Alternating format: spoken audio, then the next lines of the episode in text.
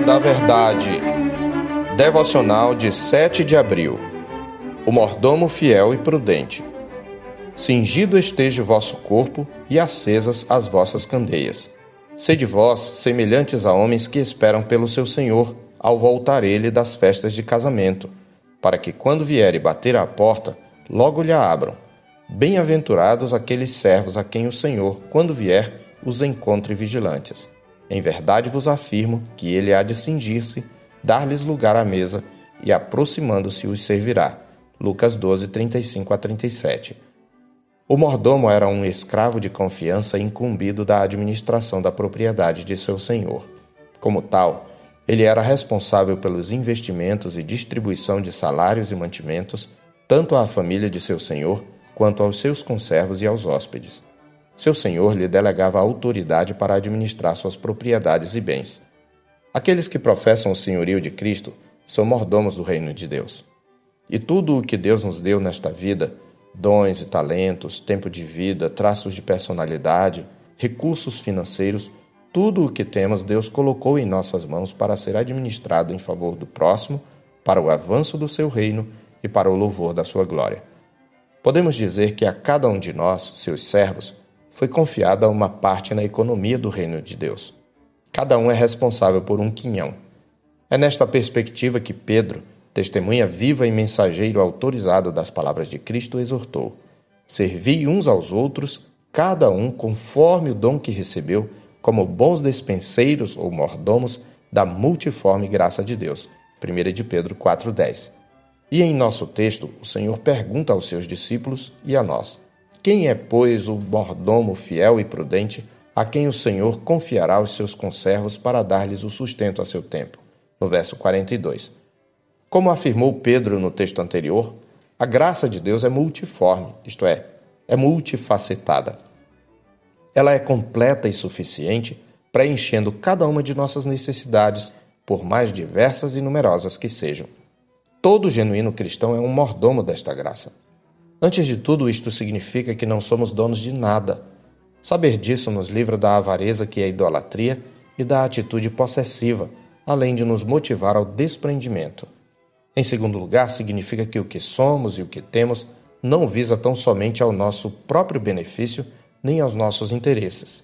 Deve ser usufruído e utilizado primeiramente para a glória de Deus e, em segundo lugar, no serviço ao próximo, para o benefício de todos os homens especialmente aos da família da fé, como nos ensina a Escritura em Gálatas 6,10. E isto envolve todas as coisas, sem exceção. Você é mordomo do seu tempo, você é mordomo dos seus bens, você é mordomo dos seus talentos naturais e dons espirituais.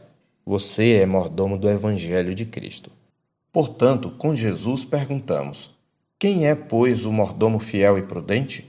O mordomo fiel e prudente é, antes de tudo, aquele que vive na expectativa da vinda do seu Senhor. Esta é a grande ênfase do Senhor em nosso texto. Ele começou alertando seus discípulos no verso 35: Cingido esteja vosso corpo e acesas as vossas candeias. Isto implica vivermos neste mundo sempre na perspectiva da eternidade. O crente deve viver em constante estado de prontidão e vigilância, pois a qualquer hora seu Senhor virá. Bem-aventurado aquele servo a quem seu Senhor, quando vier, achar fazendo assim. Verdadeiramente vos digo que lhe confiará todos os seus bens, promete-nos o Senhor. Uma vez que Cristo está falando de sua segunda vinda, devemos interpretar suas promessas como se referindo à eterna bem-aventurança a ser desfrutada em novos céus e nova terra. Como ressalta Leon Morris em seu comentário ao Evangelho de Lucas, o galardão do povo de Deus nunca é coisa corriqueira, é sempre o inesperado. De fato, as promessas de Jesus ao mordomo fiel expressam uma recompensa inusitada. No verso 37, ele diz: Em verdade vos digo que ele, isto é, o Senhor, há de cingir-se, dar-lhes lugar à mesa e, aproximando-se, os servirá. Comentando nosso texto, Kenneth Bailey nos informa que no Oriente Médio os papéis tradicionais de senhor e servo são bem definidos. Nunca se ouviu falar de um senhor que servisse aos seus próprios servos. A mensagem é dramática e poderosa. Aquele que está preparado e disposto a servir vai descobrir-se servido por aquele que está esperando e a quem quer servir, conclui Bailey. No final de tudo, ainda que perceba que tudo o que fez foi pela graça e que não é mais do que um servo inútil, como ensinará mais tarde o Senhor em Lucas 17, de 7 a 10, o mordomo fiel e prudente será honrado pelo seu Senhor de maneira surpreendente. Varões, nós somos mordomos do Senhor perante nossa família. Pais, nós somos mordomos do Senhor para cuidar dos nossos filhos. Irmãos, Deus deu sua profissão para o servirem e servirem seus conservos. Se recebemos bens, devemos usá-los para acudir ao pobre e necessitado. Crianças, vocês são mordomos de sua energia e vitalidade, que devem usar em obediência aos seus pais e para a glória de Cristo. Jovens, vocês são mordomos de sua força e impetuosidade. Por isso, em todas as coisas, sejam criteriosos. Idosos, vocês são mordomos de sua experiência e sabedoria. Usemos tudo para a glória de Cristo, a edificação do seu corpo, que é a Igreja, e o bem do nosso próximo.